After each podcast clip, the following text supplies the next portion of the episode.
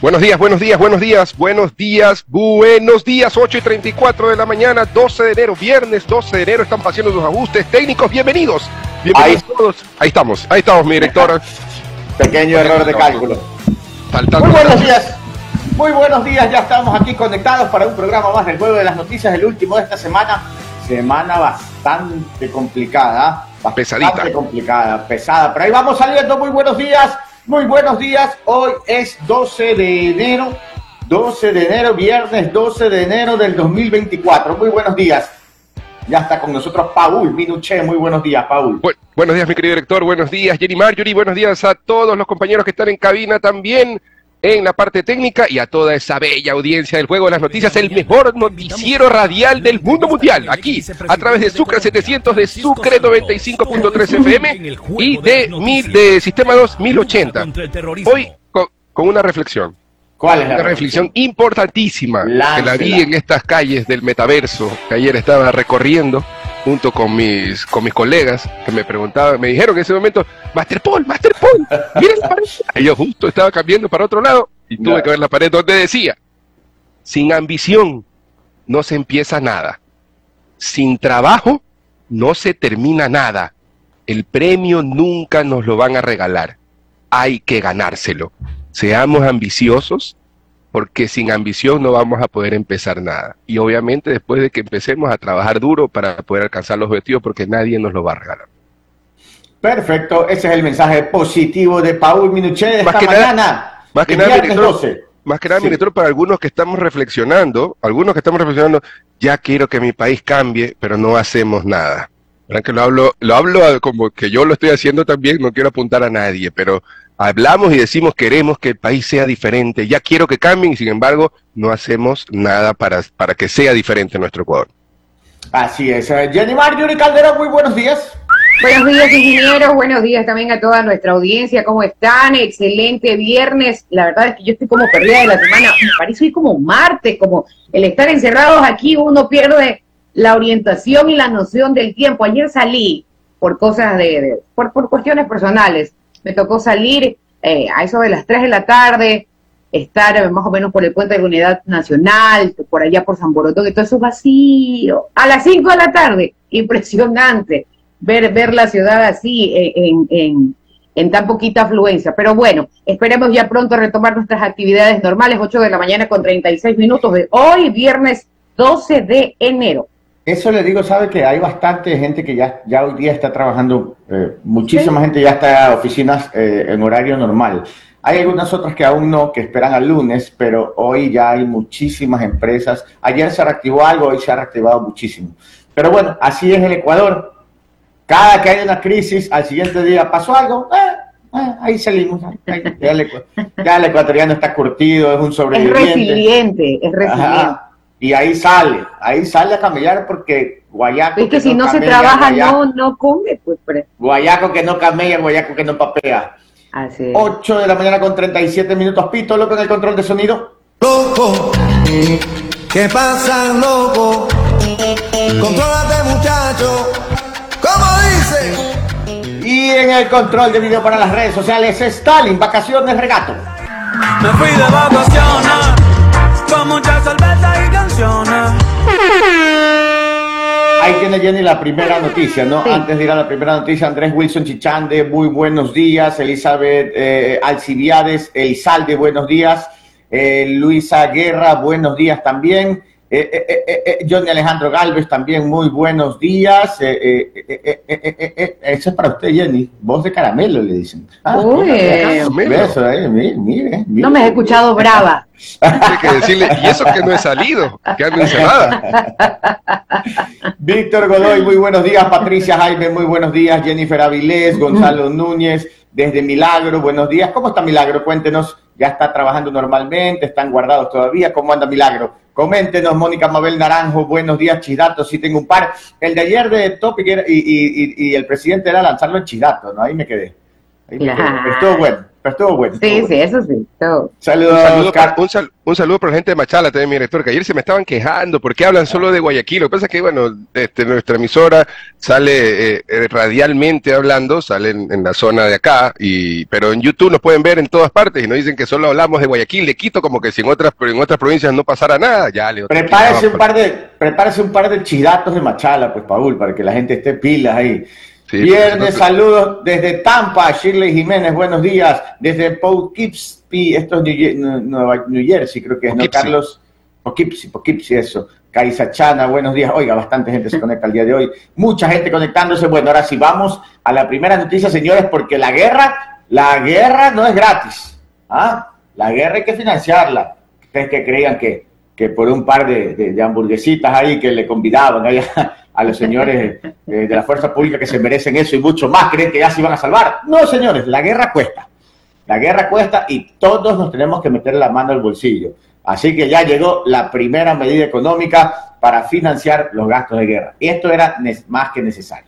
Aquí no había cómo salvarnos esto aquí. En un país que tiene un déficit de 8 mil millones, eso quiere decir que llega a fin de mes, el Ecuador eh, llega a fin de año y se quedó en contra con 8 mil millones que tiene que pagar. Entonces, a eso le vamos a sumar una guerra que ya se le sumó y que era necesaria y que los ecuatorianos aplaudimos. Bueno, pues esa guerra no se paga con, con donaciones de hamburguesas, que está bien que se haga, con donaciones de botellitas de agua, que está bien y bienvenidas sean. Esa guerra se paga con plata. Así que llegó el primer proyecto de ley para financiar esta guerra eh, que tenemos en Ecuador contra las mafias terroristas.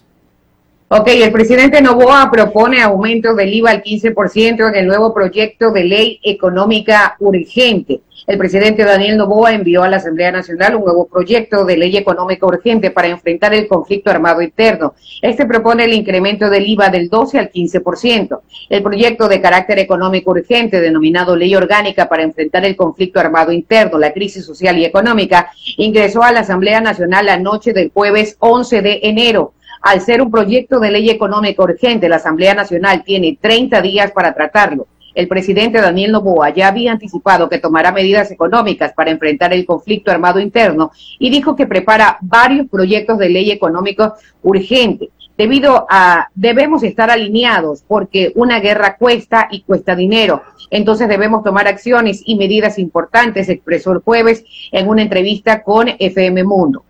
Eh, sobre este nuevo proyecto, de ley económica urgente tiene cuatro artículos, dos disposiciones generales y una disposición reformatoria. La disposición reformatoria única propone el aumento de la tarifa del impuesto al valor agregado, que actualmente es del 12%. Así es, vamos del 12 al 15%. ¿Qué es lo que dicen los entendidos? Cada punto que se aumenta el IVA es más menos 500 millones de dólares al año. Eso quiere decir que en este momento, al aumentar del 12 al 15, más o menos se esperaría recaudar unos 1.500 millones para arriba, quizás un poco más. Y eso es, ¿por qué el IVA? ¿Qué es lo correcto? Yo sé que nos afecta a todos el bolsillo, pero ya, pues estamos en una situación, todos queríamos esta reacción y estas acciones y operativos militares y policiales. Bueno, eso cuesta gasolina, movilización, hospedaje, alimentación, eh, a- eh, mantenimiento de vehículos, compra de armas, balas, equipo, equipamiento. Cuesta, cuesta, no es gratis. Entonces, esos 1.500 van a servir para financiar estas operaciones militares, pero adicional tienen un segundo, un segundo, una segunda, un segundo nivel de utilidad, inclusive yo diría hasta más importante, porque el gobierno puede en este momento, este momento va a la asamblea y la asamblea tiene que aprobar. Yo creería que sí, ¿no? O sea, la asamblea donde diga que no, ¿cómo? Entonces, ¿con qué, con qué, con qué van a ir a la guerra los militares? Que donen su sueldo los asambleístas. Claro, pues ellos no van a aceptar esto que donen el sueldo de ellos, ¿no? que no alcanza igual, ¿no? porque mucha gente cree eso. De verdad hay gente que crea, que cree que si el asambleísta dona el sueldo ya está, con eso se paga la guerra. no, Claro. no alcanza, no alcanza. Este, pero en todo caso, eh, yo creería que la asamblea va a aprobar esta, esta subida del, del- del 12 al, al 15. Pero esos 1.500 millones que ingresarían, y son inmediatos, porque el IVA entra inmediato. Este, claro, no es que los 1.500 entran de golpe, van a, entrar, van a ir entrando mes a mes, ¿no? Eh, por las declaraciones de IVA y todo eso. Pero lo que sí les quiero decir es algo. Esto podría ayudar a reflejar, como es un nuevo ingreso para el gobierno, podría ayudar a reflejar como una especie de, no sé, yo no sé cómo decirle, como una especie de garantía para poder acceder a un nuevo crédito internacional. Ustedes saben que el Ecuador más o menos va a cerrar con un déficit de unos 8 mil millones y no tenía, en este momento no estaban concretados ni a la vista ningún, ningún crédito así ya, digamos, listo para salir. Pero yo creo que con estos 1.500 se podría apalancar. Mira, yo, o sea, yo, yo lo explico en forma hiper sencilla y demasiado básica y rústica, diría yo. Pero me imagino que algún economista lo explica mejor. Pero pero como por, por, por explicarlo de alguna manera, yo voy a tener estos 1.500 este año, préstame 6.000 que yo te los pago a 10 años, porque aquí con esto te pongo garantía este ingreso nuevo del IVA, podría ser, ¿no? Y con eso podríamos salir de, la, de, parte, digamos, del déficit y aportar a los gastos que, que conlleva esta lucha contra el terrorismo. Más o menos así lo veo yo. Otra cosa. Sí. si aprueban esta ley solamente para que tengamos conocimiento, entraría en vigencia a partir del 1 de marzo. Ya. Es que se aprueba. Ya, 1 de marzo. Y otra cosa, y otra cosa también que les quiero decir, yo no descarto todavía, no descarto que se toquen los subsidios del combustible. No creo que los eliminen al 100%, pero estoy seguro que la focalización se va a dar. ¿Cómo lo focalizarán? Obviamente seguro no van a tocar el transporte público, de seguro no van a tocar eh, algunos temas productivos, pero de que van a tocar, lo van a tocar, porque, a ver, se calculaba que entre 400 y 600 millones se fugaban por la frontera de subsidios de los que se llevaban a Perú y a Colombia. Eh, entonces, oh, me imagino que por ahí también van a hacer algún ajuste, que también es necesario. Ahora hay que ver también eh, cuál va a ser el apoyo de, la, de los países que, han ofrecido ese apoyo a nuestro país. Que creo que el, presidente lo mencionó también, que de, saber cómo van a apoyar económicamente, van a apoyar con armamento, van a apoyar también con logística, con inteligencia, pero vamos a ver cuánto representa ese apoyo económico. Porque como usted dice, mi director, eh, lo está viviendo actualmente, lo está viviendo actualmente Ucrania, en su pelea contra Rusia, y lo dice el presidente, gracias al apoyo y los miles de millones que, Estados Unidos provee a Ucrania, le ha permitido a Ucrania poder eh, mantenerse al frente de, esta... De, esta guerra que tienen con, Rusia, ¿no? Pero, pero sí ya que ya Estados Unidos dijo que ya no tiene plata y que hasta aquí llegaron las ayudas. Correcto, también lo vi. cortaron la ayuda a Ucrania. Oigan, ¿quieren ver quién me acompaña hoy día? A ver si lo puedo levantar porque es medio grande. Ven acá, arriba. Ah, mira ese niño. Ay, qué bonito. es un engreído, es gigante. Pesa el condenado. Es un perro, por si acaso, los que están viendo en radio, que mi perro está por aquí. Este, estamos teletrabajo, el perro me acompaña. Nadie más me acompaña. también, lo que, hablando, hablando de impuestos, y, vale mencionar, el Ecuador el año pasado cerró con, con un porcentaje superior al del 2022 en recaudación de impuestos. Recordemos que en su momento también lo dijimos, el, director del SRI, eh, Jorge Briones, eh, este, dijo que, que ah, no me acuerdo si es Jorge Briones, estoy, Francisco Briones, perdón, no es Jorge Briones, Francisco Jorge Briones, es el de la sí, chela. Sí, me confundí, Francisco Briones, es verdad, Jorge Briones es nuestro amigo la chela. Este, Francisco Briones indicó que, que, por ejemplo, en negocios como los de Airbnb, el, negocio de los influencers, con, con, ese control que han lograron hacer en el 2023, habían recordado 2 millones de dólares y aumentado más o menos un 2-3% de lo que el 2022 había recordado el SRI. O sea, las cifras del SRI de 2023 cerraron en positivo. Ah, qué bueno. Sí. Bueno, perfecto. A ver, 9 de la 8 de la mañana con 47. Tenemos otra noticia, Jenny, por ahí, porque acuerden, recuerden algo, 9 en punto, tenemos una entrevista súper importante. Sí hemos logrado contactar al ex vicepresidente de Colombia, Francisco Santos, quien ya vivió, él, fue vicepresidente en la época de Álvaro Uribe, y él ya vivió una guerra contra el terrorismo, y una tremenda guerra contra el terrorismo. Entonces, vamos a conversar con él para que nos explique las experiencias de Colombia, él como segundo mandatario de Colombia, cómo se vivió esa guerra contra el terrorismo. Jenny, ¿tiene otra noticia? Sí, claro. Vamos con más información. Operativos contra acciones terroristas dejan 21 detenidos en Guayaquil. En el sector socio-vivienda fueron capturados 10 integrantes de los tiguerones. Además, la policía destruyó murales de los grupos delictivos. Un total de 21 personas fueron detenidas en operativos contra acciones terroristas en Guayaquil. Además, los uniformados despintaron murales alusivos a las agrupaciones criminales y destilaron eh, cámaras eh, pertenecientes a estas bandas, desinstalaron, perdón. Uno de los operativos que se ejecutó en el sector sociovivienda en el noreste de Guayaquil, a un lugar llegaron 600 uniformados y capturaron a 10 presuntos integrantes de los Tiguerones, una de las 22 organizaciones identificadas como terroristas por el gobierno. Los uniformados buscaron a 24 delincuentes implicados en atentados a unidades de policía comunitaria ubicadas en el distrito de Nueva Prosperina, el más violento de Guayaquil. También los señalados como responsables del asesinato de tres policías, uno en el 2023 y dos de lo que va en enero del 2024, así lo reportó Teleamazonas. En la revisión de los celulares de los detenidos encontraron la planificación de atentados en unidades policiales y gasolineras. En el sitio también los uniformados borraron ocho murales con imágenes respectivas a estas organizaciones criminales y también los agentes retiraron cámaras de seguridad que eran del circuito cerrado de los tiguerones. Qué barbaridad. Oiga, tenían circuito cerrado, ¿no? Como, ¿se No. acuerdan en la época de, de- de Escobar? En- cuando, cuando él lideraba en Colombia, que tenía ese control con, por medio de radio, por medio de, de- de- de logística que tenía alrededor de donde él se encontraba. Así es. Oiga, Stalin, tiene la foto, eh, la foto de los dos chicos que están armados. Primero póngame una, es que esta es la lamentable, esta es la, la- la imagen que queda, ¿no? Hay una foto de unos chicos armados con metralleta y todo, uno- uno- unos lamentablemente miembros de estos grupos terroristas. Me avisas, Stalin, cuando lo tengas publicado. eh, Ahí está la foto, ahí está la foto. ya así, así, así, así los veían. Los chicos, armados, con metralleta en mano, peligrosísimos, miembros de grupos terroristas. Y ahora, miren, después de la acción policial. Todo cambia, todo cambia. Por eso, es que hay que, por eso es que directorio. hay que apoyar. Por eso es que hay que apoyar, hay que pagar un poquito más de IVA, pero ¿qué más queda?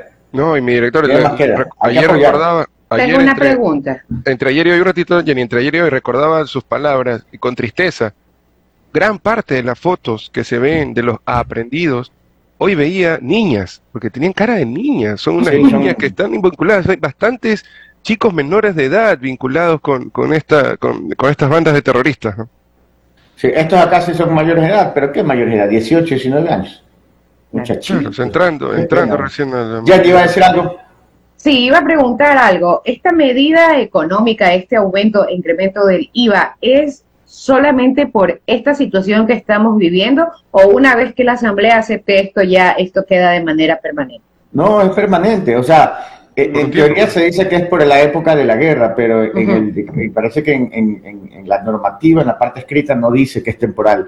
Eh, Ujú. Eso quiero, eso hay que aclarar más adelante, pero yo creería que una guerra de estas no va a ser de un mes ni dos meses, esto va a ser. No, largo. por supuesto. Ha Así costado años, ha costado 40 años que se multipliquen estas 22 bandas.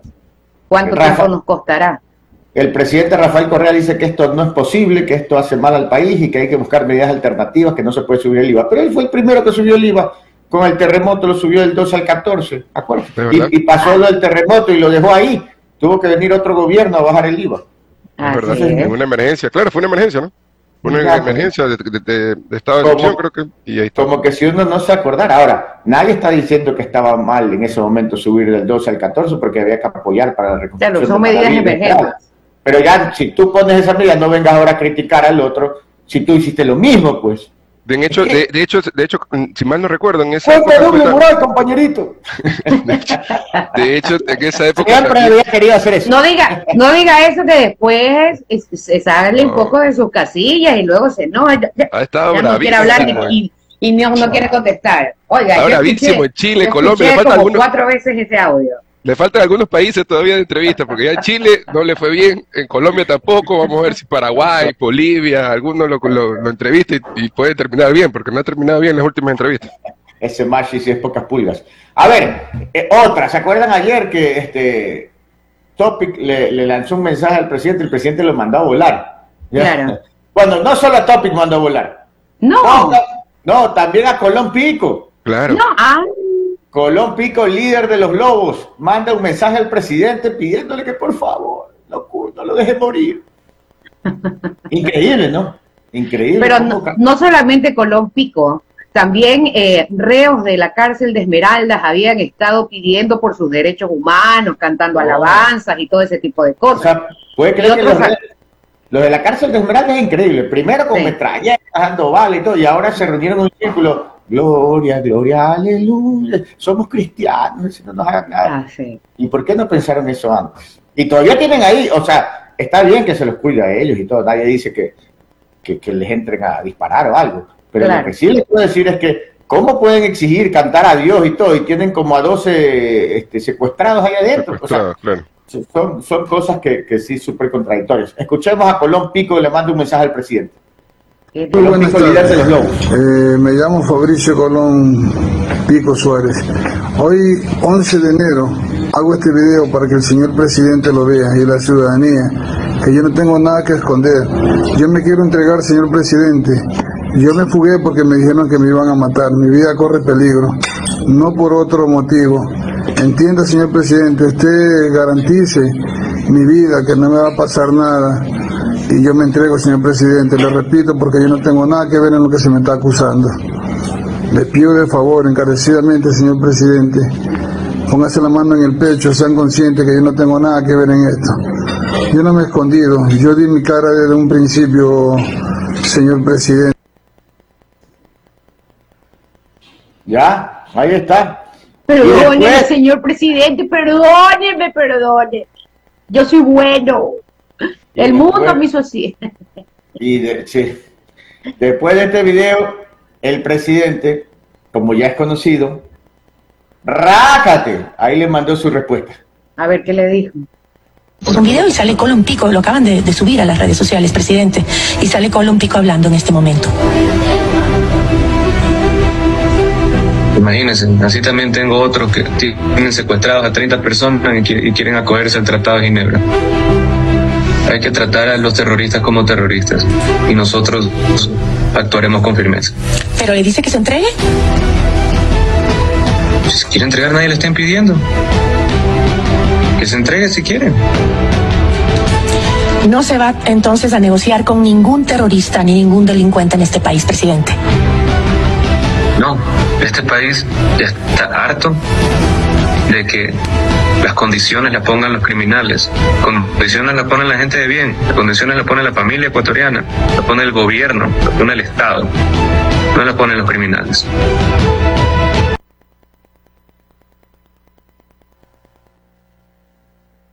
Ahí está. Clarísimo. Clarísimo. Con las cejas arriba, con las dos. Sí. Oiga, pues que el ¿Sabes que presidente... Gisela, Bayo- Gisela Bayona sigue molesta desde el debate, creo? Tiene la misma cara, la misma cara del debate, le veo ahorita. No, pues eso, eso es cuando ella entra, entra en modo entrevista. Ah, ya. En modo Ese- preguntas. Ese, ese es el modo modo- pregunta, claro. Antes era candidato, hoy como presidente de la República. Ok. Hay algunos comentarios de nuestros oyentes a través de YouTube. Dice, por poco llora agua bendita. Pobre el angelito. De la cárcel de mujeres, de la cárcel de es. mujeres, no sé si vieron un mensaje que parecido, pidiéndole al presidente, señor presidente, somos mujeres, somos madres, y el mensaje comienza así, después repiten el, repiten el señor presidente, somos madres, y por tercera vez, ya la cuarta le dice, ya la cuarta se puede, se- el, el- el pedido se convierte en que por su culpa estamos así, comienza, el pedido se convierte en reclamo, y yo, yo lo veía y decía, ¿qué le está pasando? Entonces piden por favor y después termina reclamando al presidente que por culpa de él le están pasando esto de aquí. Oigan, pero lo más sencillo, entreguen las armas, rindan, Claro. Tienen que rendirse ante los militares, Entregan a los rehenes. ya, que devuelvan a los rehenes y ya está. Tranquilitos ahí. Pero si siguen Así así, sí saben que se da a entender, ¿no? Que los tienen sin agua, sin comida, los tienen encerrados. Ya hubo mensajes desde algunas cárceles desesperados que por favor les den alimentos. Eso decían las, la- las señoras de- o la- las personas que salen en el video de la cárcel mujeres y mencionaban eso, que no tenían agua y que no tenían comida. Que las tenían sin comida y sin, y, y sin agua y que por favor, que por favor le pidan al presidente que, que tome en cuenta que son padres de familia y que tienen a sus familias preocupadas. A ver, este, perfecto. Vámonos al corte comercial rapidito y volvemos con el vicepresidente de Colombia. A ver, ya, es que todo el mundo quiere hablar ahorita. Es como que fuera lunes. todo el mundo escribe y uno aquí trabajando. Respeten los viernes. Sí, no respetan los viernes. Qué horror. Oiga, hay una compañía aquí interesante, no se conecta todavía nuestro invitado, ¿qué habrá pasado? Este, ¿dónde está? está? Oiga, hay una compañía, no sé cómo se llama, que, que está dando mantenimiento gratuito a todos los camiones del ejército. Entonces llegan los camiones del ejército, ta- ta- se llama Tedasa. Tedasa. El problema es que no dice dónde es, pues Tedasa. Ahí le mandé a Stalin, pero es un reportaje de un canal de televisión en donde muestra cómo llegan todos los camiones y ahí les hacen cambio de aceite, hasta baterías le ponen. Súper bien a la gente. ¿ah? ¿Para qué que la gente está, está apoyando? Ahora Ahí trabaja un vecino mío. Ah, Tedasa, pero ahí estamos. Ya, a ver, ya estamos. escuchemos. A ver. Ya No, estamos no, al aire. Ah, ya estamos. Yo sé que estamos al aire, pero les estoy comentando lo de. Lo que pasa es que pensé que habían puesto el video. Bueno, vamos a la siguiente noticia. A la siguiente noticia. tiene más. Ok, vamos con más información. 9 de la mañana con un minuto, 9 con un, un minuto. La Corporación Municipal comenzó su sesión este día jueves con un toque de silencio. Rindió honores a nueve víctimas de los actos terroristas del 9 de enero en la ciudad. El municipio condecoró las acciones heroicas de un guardia de seguridad y de un conductor de bus urbano. Eh, en este acto del día jueves 11 de enero del 2023 se rindió homenaje a las víctimas con las notas de una trompeta y se dio lectura a nueve nombres de víctimas inocentes que murieron durante las incursiones armadas y tiroteos desatados el día martes. Felipe Cabezas, secretario del Consejo Cantonal, destacó a Rafael Alonso Vargas, servidor municipal y conductor de la Dirección de Ambiente del municipio, quien murió baleado en el cumplimiento de sus labores. Eh, también se rindió tributo a la memoria de Diego Gallardo Molina, eh, Derian Enrique Arroyo, René Fernando Mesa, Pedro Andrés Cantos y de los hermanos Octavio Miguel y Carlos Enrique Rosados Burgos, quienes murieron durante la jornada de los ataques. Entre las víctimas están además Jopre Dar- Darwin Erazo, Caldas y Ángel Giovanni Pincay guardias de seguridad del centro comercial Albán Borja, asesinados tras una balacera con los terroristas que incendiaron vehículos en el parqueo del centro comercial. Al final de la sesión, el alcalde de Guayaquil, Aquiles Álvarez, también reconoció la labor heroica de David Franco Barro, guardia de seguridad del Hospital de los Ceibos, que cargó a la estudiante del colegio 28 de mayo, quien resultó herida por esquirlas de bala. El guardia trasladó en brazos a la adolescente ensangrentada desde la avenida del Bombero hasta el área de emergencias del hospital para que la atendieran en urgencia. También se entregó un acuerdo de congratulación a Daniel Medina Hidalgo, conductor de un bus urbano de la línea 90, que trasladó en su unidad a decenas de usuarios sin cobrarles el pasaje en medio de una escasez de transporte público la tarde del martes 9 de enero, 9 de la mañana con tres minutos. Nueve, nueve, nueve con tres. Me dice el abogado Cristian, eh, aquí está el abogado Cristian, que me el abogado me dice que este, el, de- el, el impuesto de Correa fue del 12 al 14, fue temporal, sí fue temporal, es, es verdad, fue temporal. Nueve de la saludo. Hay un saludo para Jenny Mario y uno de sus fans. Javier Durán dice que está guapísima en Zoom. No lo conozco. Este, Yo sé, pero lo- ya, tenemos, ya tenemos al invitado, ingeniero. Muy buenos días, ya está con nosotros Francisco Santos, ex vicepresidente de Colombia, precisamente vicepresidente en una época en que Colombia llevaba adelante una guerra contra el terrorismo, en la época en que Álvaro Uribe era presidente y nuestro invitado Francisco Santos era vicepresidente de Colombia. Muy buenos días, Francisco, qué gusto y qué, qué honor tenerte eh, de invitado el día de hoy. Pues Gabriel, mucho gusto y un placer estar aquí con ustedes. Estoy de acuerdo con el oyente anterior, sí se ve muy bonita la nuestra nuestra copartícipe en esta en esta charla y, y como siempre, un placer estar hablando contigo, un hombre tan comprometido con Ecuador y con y con la prosperidad de ese país. Muchas gracias, Francisco. Bueno, me- tengo entendido, tú estás al día, eh, aparte, pues de, en la actualidad te desenvuelves como editorialista y conferencista en muchas partes del mundo, inclusive editorialista, tienes columnas en Info, Infobae, la, la- página de noticias más grandes de Latinoamérica, y haces opinión en muchos países. Eh, debes estar al tanto de lo que sucede en Ecuador. ¿Qué similitudes encuentras contra esta guerra ya declarada contra el terrorismo en Ecuador, contra la guerra contra el terrorismo y las mafias en Colombia en la época en que fue vicepresidente? Mire, es impresionante el paralelo que hay. Es como si estuviera reviviendo la película de Colombia de los años 80, finales de los 80, principios de los 90. Eh, obviamente mucho más identificado con un, eh, con un hombre como Pablo Escobar, allá hay otros elementos de violencia que, que, se suman porque es más complejo, es el momento que hoy vive Ecuador que el momento que vivía Colombia. Pero Colombia tenía la debilidad institucional en cárceles, la debilidad institucional en policía, no tanta como Ecuador, no tanta como Ecuador. Y, y, no sé si te acuerdas cuando estuvimos allá en, en Guayaquil, eh, que, que, yo les dije, hay que hacer unos grandes foros sobre narcotráfico y lo que viene en Ecuador, porque yo veía venir esto, desde que estuve allá el año pasado, yo decía, uy, uy, uy, esto, esto va a estallar. Eh, y cuando uno ve el asesinato de Villavicencio, que cambia unas elecciones, porque no nos digamos mentiras, las elecciones era muy probable que las ganara la candidata de Correa, el asesinato de Villavicencio eh, crea una nueva dinámica política de mucho endurecimiento, que fue lo que pasó en Colombia en los 90. Cuando asesinan a Luis Carlos Galán, ahí es cuando se viene la gran, digamos, el, gran eh, embate contra el narcotráfico y gana obviamente eh, César Gaviria, pero ese paralelo tiene muchos límites y el gran límite es eh, institucional, porque si bien éramos débiles, también teníamos una institución policial mucho más fuerte, con mucho más tradición, que venía peleando contra la guerrilla.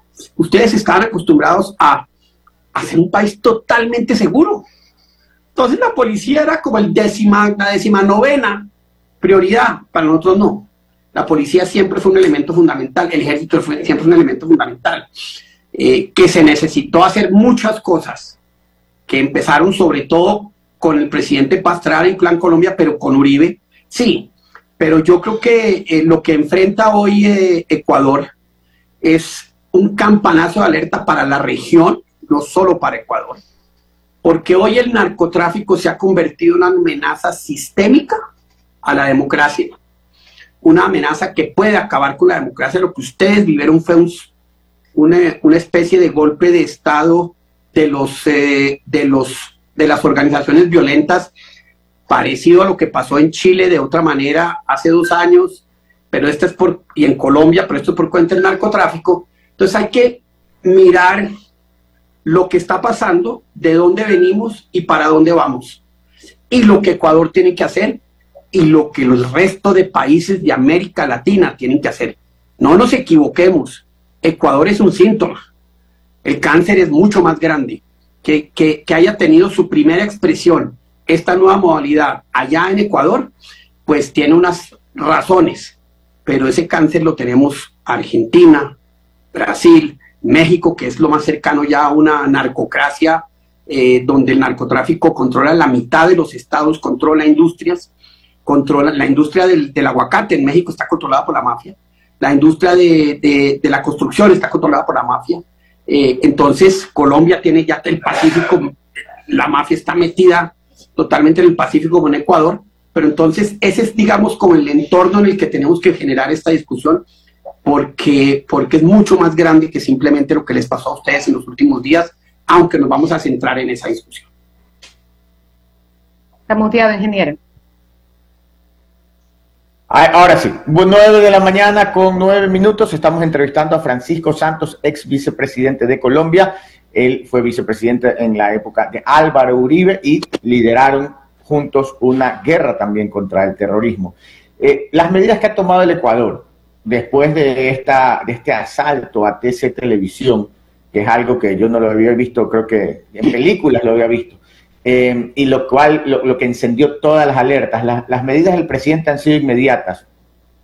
Declarar estado de conflicto interno, que es prácticamente un estado de guerra, aumentar, pedido aumento del IVA en tres puntos para poder financiar los costos que conllevan estas operaciones militares, y, los militares y policías desde la Asamblea se les ofrece, un, se ofrece crear un proyecto para amnistías en caso de ser necesarias y una serie de garantías que les dan a la fuerza pública. Vemos una fuerza pública volcada a las calles eh, con contundencia.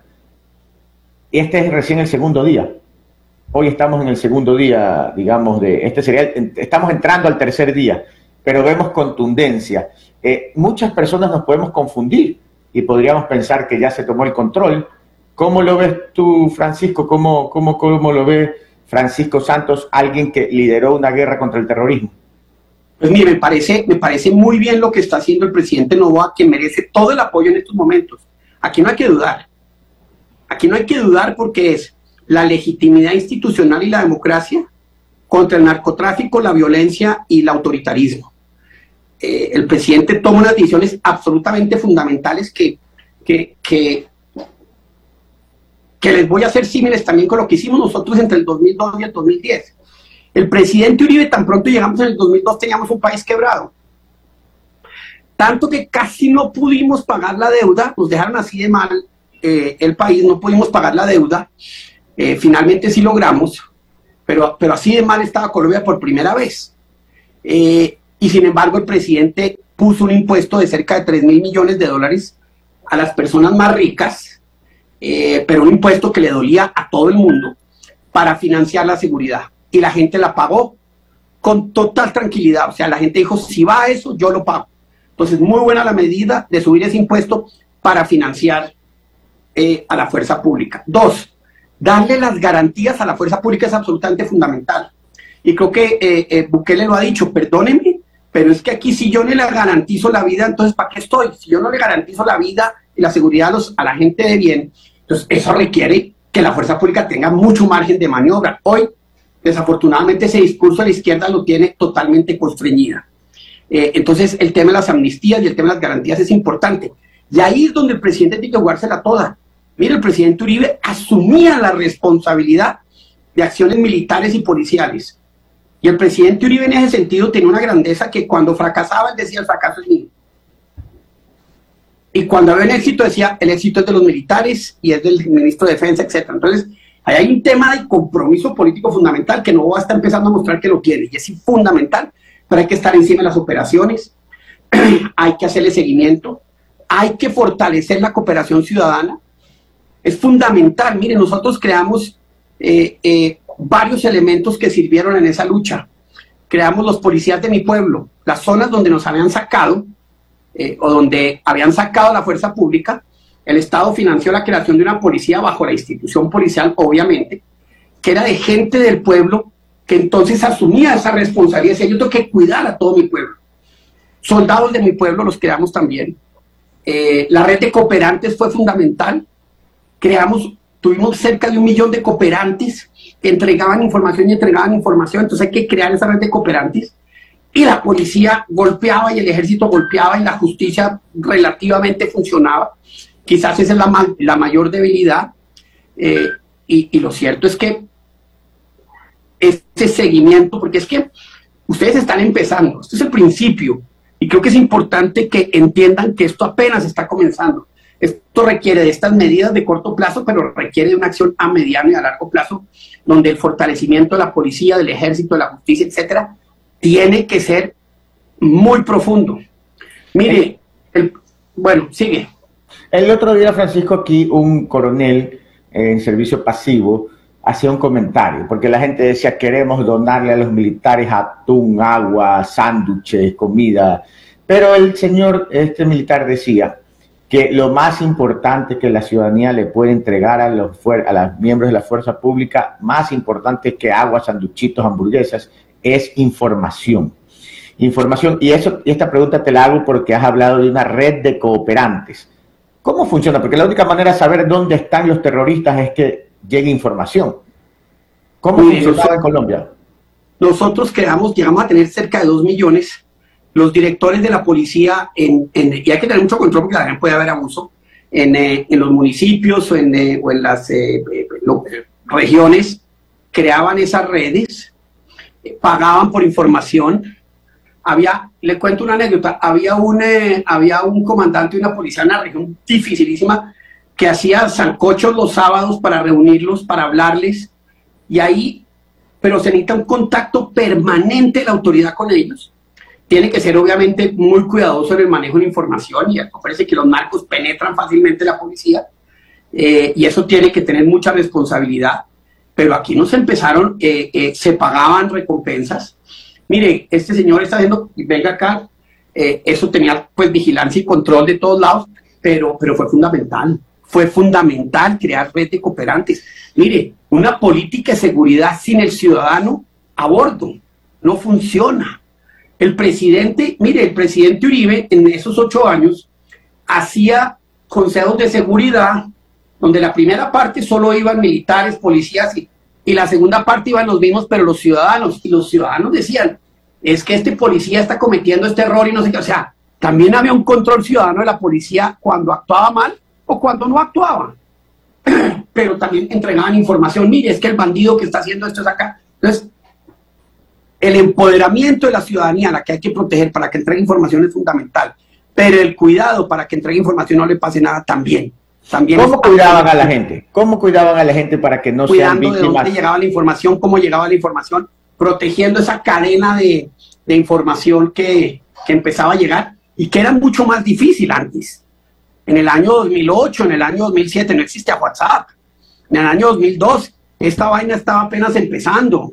Hoy en día hay mecanismos mucho más seguros a través de redes y a través de esto y a través de, mecanismos encriptados donde la gente puede mandar información, donde hay un contacto totalmente distinto y puede usted cuidar su personal, su, su, eh, identidad. Entonces, hoy es mucho más fácil y, hay expertos en, esos temas, pero lo que es importante es que el, presidente no entienda que listo, que ahorita empezó a recuperar las, las, las, hay que recuperar las cárceles, o sea, hay que cambiarlo totalmente nosotros empezamos a construir cárceles de alta seguridad nuevas, muy grandes, que se construyeron cuatro, cuatro o tres, eh, eh, y que son muy, son unos, digámoslo, son unos, eh, son unos castillos de seguridad, con muchísima, entre más lejanos a los sitios habitados es muy importante.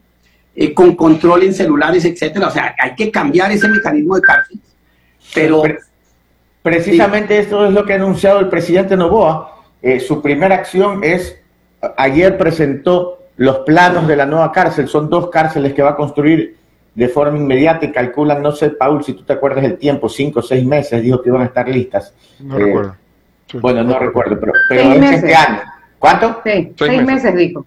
Sí, bueno, Ojalá, ojalá en seis meses, es poquito tiempo, pero ojalá estén lejanas a los sitios y ojalá estén en lugares remotos. Sí, no, sí están, sí están en lugares lejanos y remotos, sí. Entonces, entonces el presidente lo va, está haciendo lo correcto, pero el plan a mediano y largo plazo es el más importante. Porque acuérdense que el presidente no va, se van dos años, igual hay otras elecciones. ¿Qué le vamos a dejar a la policía? ¿Qué le vamos a dar a los militares? ¿Cómo los vamos a financiar? Acuérdate cuando tú y yo estuvimos en, eh, eh, en, en, Guayaquil, lo que nos contaba la alcaldesa, que, que, los carros de la policía no tenían gasolina, que a ella le tocaba dar lo que... Entonces, yo sí creo que hay que rediseñar, primero, fortalecer la policía, reentrenarla, todos los instrumentos, un sistema de control. Aquí en Colombia, una, la mayoría de policías en situaciones de conflicto y en situaciones de narcotráfico y en esas situaciones no tienen que combatir eso, tienen que pasar polígrafos. Necesitan pasar polígrafos para para que, para que entonces es todo un mecanismo de financiación, de reentrenamiento, de contrainteligencia, de inteligencia, y en eso están los americanos y por eso lo que firmó el presidente Lazo al final antes de irse con el Comando Sur me parece que hay que activarlo ya. Sí, eh, eh, sí Paul, adelante. Bueno, buenos días, Francisco, le saluda Paul Minuche. Francisco, una consulta que la he escuchado de algunos ecuatorianos también, y escuchándolo reflexiono y quisiera conocer. Usted habla de, que actualmente en Colombia todavía existen mafias. La pelea de Colombia con el narcotráfico tiene más de 30 años. El día de hoy estaba leyendo un diario en donde indicaba que Colombia está iniciando el tercer ciclo de diálogo de paz con la EMC FARC. Todavía está en Colombia en este, en este momento, pero también lo escucha usted hablando en pasado de los actos que ha tenido Colombia para estar donde está. Entonces, esa parte eh, trato de, querer entender, quisiera que me lo explique. Colombia todavía tiene mafias, eso no se va a acabar nunca, y cómo, y qué, es lo que habla en pasado, que la violencia qué buena pregunta, qué buena pregunta, porque además ahí vamos, a algo que es fundamental entender cómo llegó Ecuador a esta situación. Eh, y en parte, y en una parte importantísima responsabilidad de Colombia, se lo tengo que decir sinceramente. Primero por el éxito que tuvo el presidente Álvaro Uribe en la lucha contra el narcotráfico, mire, y contra la guerrilla. En el 2002 y en el 2010, 2002, 180 mil hectáreas de coca. 2010, 70 mil. 2002, guerrilla por todo Colombia. 2010, en las fronteras, metidas en los países. Acuérdense, acuérdense que Raúl Reyes vivía en Ecuador, que, el señor Correa les abrió las puertas. El señor Correa, y según los, los, los, eh, los, eh, eh, los computadores de Raúl Reyes, eso había un relacionamiento cercanísimo. Pero la guerrilla y los narcos, ¿qué pasó? Cuando con todo ese embate que hicimos en esos ocho años, se fueron a las fronteras, donde estaban más protegidos, la frontera con Venezuela, donde, donde pasaban y estaban tranquilos con, con Chávez, y la frontera con Ecuador, donde pasaban y estaban tranquilos con Correa. Entonces, eh, eh, esos resultados generaron que el Catatumbo en Venezuela, Putumayo, Nariño y, eh, y, Cauca se convirtieran, digamos, y el Pacífico colombiano en las zonas hacia donde se movió esa ilicitud, digamos, las organizaciones criminales. Todo iba muy bien hasta el 2013 donde el expresidente Juan Manuel Santos, de acuerdo con las FARC, coge y dice, voy a cambiar la política antidrogas. El presidente Santos logró bajarla de 70 mil a 40 mil hectáreas, ya solo quedaban 40 mil hectáreas en Colombia. Y cambió la política. Y levantó todas las acciones contra el narcotráfico. Y mire qué pasó, de 40 mil a 200 mil hectáreas, concentrada el 70% entre regiones. Putumayo, Nariño, Cauca y Catatumbo, frontera con Venezuela y frontera con, eh, y frontera con Ecuador. Esa decisión del presidente Santos fue funesta y es parte de la razón por la cual ustedes tienen el problema que hoy tienen. El narcotráfico se fortaleció en esas zonas y obviamente, ¿cuál es el mecanismo de exportación? Ecuador. ¿Cuál era la mayor debilidad? Ecuador. Y empezaron a exportar por Ecuador. Hoy las trazas de, exportaciones ilegales grandes de, de, coca son por Ecuador, por debajo de los Galápagos y por Venezuela. Esas mafias, por esa decisión, acabaron enquistándose ahí y vieron a Ecuador como el corredor absolutamente natural, se montan ahí, ingresan los narcos mexicanos bajo, digamos, cuando, cuando, cuando Correa abre todas esas, eh, ese tema de migración, llegan los albaneses, llegan los mexicanos, los mexicanos entran empoderan a, a, los lobos y a los, ¿cómo se llama el otro? Los choneros, eh, los convierten en su instrumento y esa es la violencia que ustedes tienen hoy. Entonces, hay que entender eso. Íbamos muy bien, pero esto requiere persistencia, persistencia, persistencia y persistencia. El presidente Santos cometió ese tremendo error y ahí le dio un auge inmenso otra vez al narcotráfico. Inmenso. Eh, que tiene ese impacto, uno, y em, pues ahora tenemos al presidente Petro que, está en lo mismo. Entonces, lo, triste que yo veo de lo que ustedes están viviendo es que en Colombia por primera vez en 20 años estamos volviendo a vivir lo que no se vivía desde el 2002. Y eso es porque Santos y Petro tienen una mirada hacia el narcotráfico que le encanta a los narcotraficantes porque les permite vivir mucho más tranquilos. Una consulta eh, en, otro tema. El, el, presidente de Ecuador le ha, eh, el gobierno colombiano le ha ofrecido ayuda al presidente, al gobierno ecuatoriano. Colombia le ofrece ayuda a Ecuador. Presidente de Ecuador le responde, perfecto, la única ayuda que queremos es que te lleves a tus presos. Y le pone, le, pone unos, no sé cuántos son, creo que son, no, no, no recuerdo la cantidad, pero le dice, quiero sacar a los presos, a los detenidos en mis cárceles de nacionalidad colombiana y los quiero mandar para Colombia.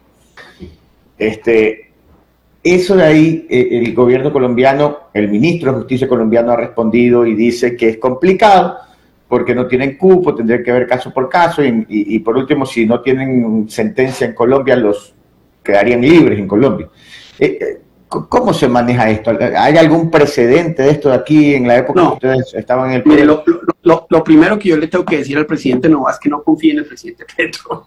Y usted sabe que yo soy un opositor muy grande al presidente Petro. El presidente Petro tiene otra mirada al narcotráfico. Pues el presidente Petro le va a pagar un millón de pesos a los colombianos, a unos colombianos con problemas criminales para que dejen de matar.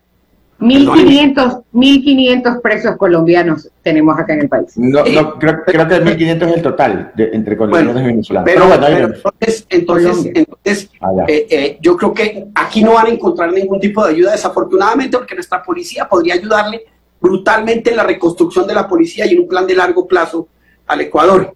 Eh, de todas maneras, hay mucha gente retirada, hay mucha gente muy buena, y creo que se puede armar una cosa con Estados Unidos, con Inglaterra importante en ese sentido. Pero les tengo que ser muy sincero, no confíen y no se puede confiar en el gobierno de Colombia. Y me duele en el alma tener que decir esto, porque con cualquier otro gobierno hubiera dicho esto se soluciona, esto se resuelve. Entonces, esa decisión de, que dice el ministro de que no va a recibirlos, eh, pues no, no los va a recibir, tenga la certeza. Pero yo esos serían los primeros 1.500 que yo metería en los lugares más duros y como ejemplo de las cárceles en Ecuador para decirle, amigo colombiano, vas a venir a delinquir acá, este es tu futuro, que es lo que hizo Bukele. Cuando uno ve a los muchachos así, no es que dice, ¿usted cree que eso no generó en, en muchos de los ciudadanos del Salvador terror? Decir, uy, yo prefiero no volverme a meter en este tema porque acabo como estos muchachos en esas cárceles violentas. Claro. Si no hace eso y mete esos 500, 1500 muchachos en una cárcel de esas, les aseguro que pasan dos cosas. Primero, los colombianos dicen, no me vuelvo a Ecuador a- a meterme en ese lío. Y segundo, ahí sí el- Petro va a decir, ay, venga, mándenme los pobrecitos. Eh, entonces, eh, por donde tú lo veas, ahí hay una oportunidad también. Hay una oportunidad de volverlos un ejemplo. Son delincuentes y son delincuentes que, que, que cometieron toda clase de, de- de- actos de violencia.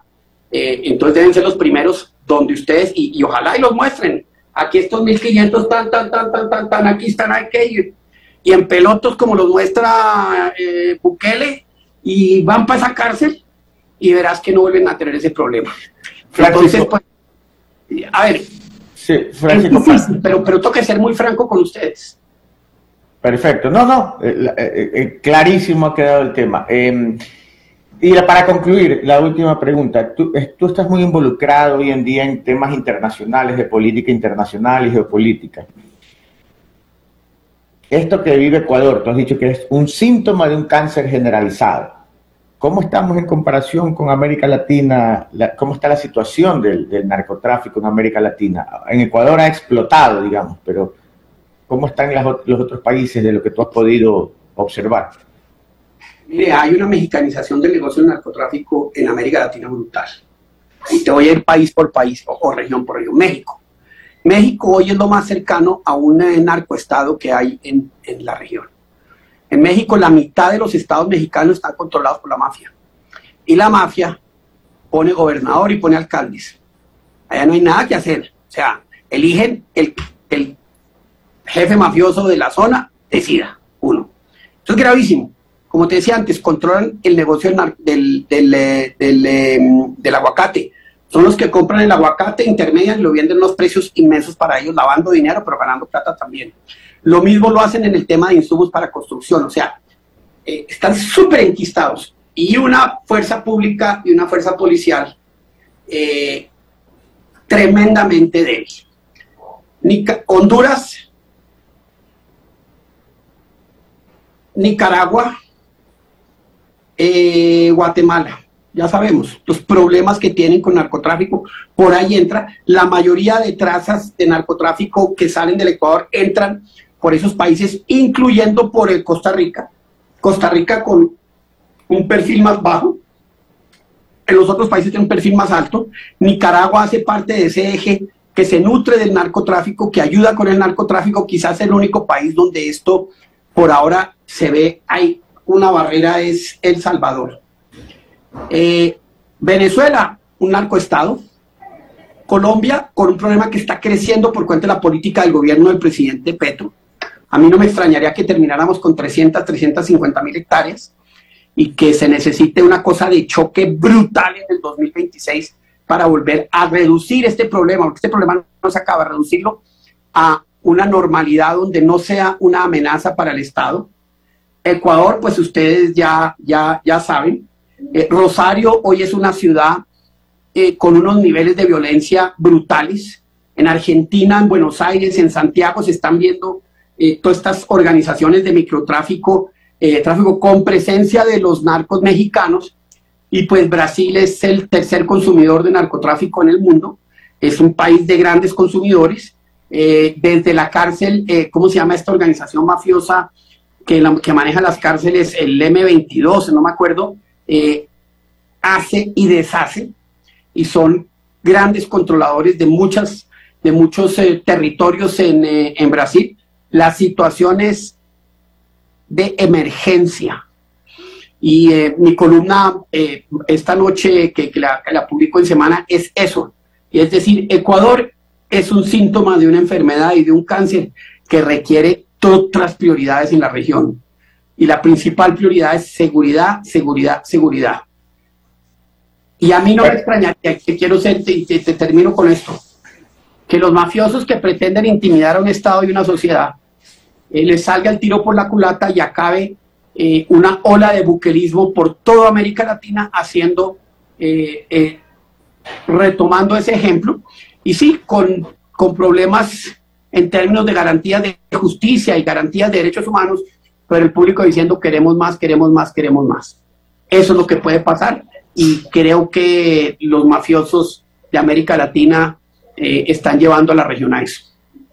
Así, eso es lo que está pasando. Hoy vemos a la gente aplaudiendo a los militares cuando toman la fuerza a todo nivel, usando la fuerza a todo nivel y la ciudadanía feliz y aplaudiendo. Es casi, casi, casi que estaríamos llegando a un circo romano a lo cual nos han empujado las mafias, por si acaso. Y nosotros también, apo- y nosotros también apoyamos, ayer lo mencionamos aquí, Francisco, la, la propuesta del presidente de Bolivia, Luis Alberto Arce, de crear la ALA, la Alianza Latinoamericana Antinarcóticos, por ese mismo motivo que usted acaba de mencionar, por lo que está pasando en Ecuador, que esto, que esto se debe trabajar regionalmente, crear esa Alianza Latinoamericana Antinarcóticos sería fundamental.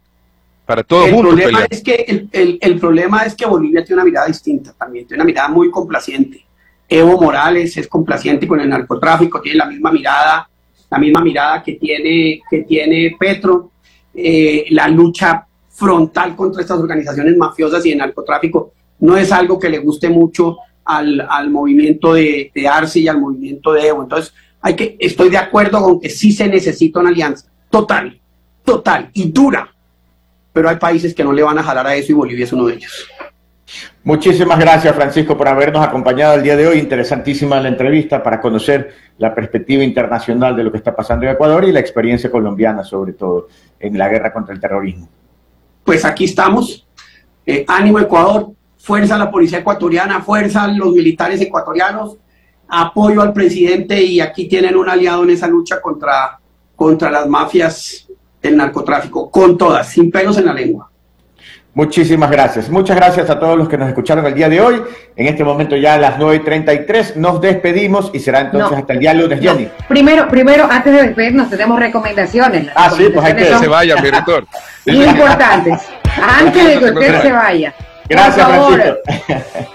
Gracias, muchas gracias a, a Francisco Santos por guiarnos y todo eso. Hay muchos comentarios que se decían, sí, las personas que vieron las entrevistas pasadas, esto ya se venía anunciando desde hace muchísimo tiempo y se ha venido dando paso a paso, como lo menciona el ex vicepresidente de Colombia, Francisco Santos. Bueno, por otra parte, obtén tu maestría con mensualidades desde 160 dólares en la UV, la Universidad Bolivariana del Ecuador. Descubre nuestra amplia oferta académica en áreas administrativas, educación, derecho, comunicación, ingeniería en biomédica, entre otras. ¿Quieres mayor información? Puedes ingresar a www.v.edu.es o visitarnos en nuestras oficinas en Riobamba, Quito, Guayaquil, en el campus de Durán, porque tu éxito es el nuestro. V, Universidad Bolivariana del Ecuador, es la universidad para todos. Y ahora que regresa nuestra Liga Pro, ya sabes que con Sportbet eh, puedes llevarte muchos premios, entre esos el auto de tus sueños, porque este 15 de enero es el sorteo. Pronostica desde 20 dólares en Sportbet y participa de un GAC Power 0 kilómetros que sortearemos este 15 de enero. No te quedes sin participar, porque si en carro quieres andar en Sportbet debes de jugar Sportbet, donde la mejor jugada la, La haces, haces tú. tú. 9 con 34. Ahora sí, demos paso a Camachito y a todos nuestros Acá, compañeros habla. payaso, déjanos respirar, compañero, que pregunta, y metástasis, ya, pues hermano, ya después hablamos de metástasis, que todavía hay miles y miles de hojas que no hemos hablado. Nos despedimos hasta el día lunes, ya saben. Cuidado, salgan solo lo necesario, no entreguen papaya, esto no ha terminado. Estamos aún en un estado eh, de guerra Así es, o sea, un estado de conflicto interno es la frase correcta. Por eso, por favor, si deben estar en casa, mejor. Esperemos un tiempo, no ganamos nada apresurándonos, saliendo. Esperemos un poco a que las cosas se calmen. No den papaya, por favor, y apoyemos a nuestras Fuerzas Armadas y a la Policía Nacional. Nos despedimos. Abrazo. Hasta mañana. Hasta... Vote, señor arroba.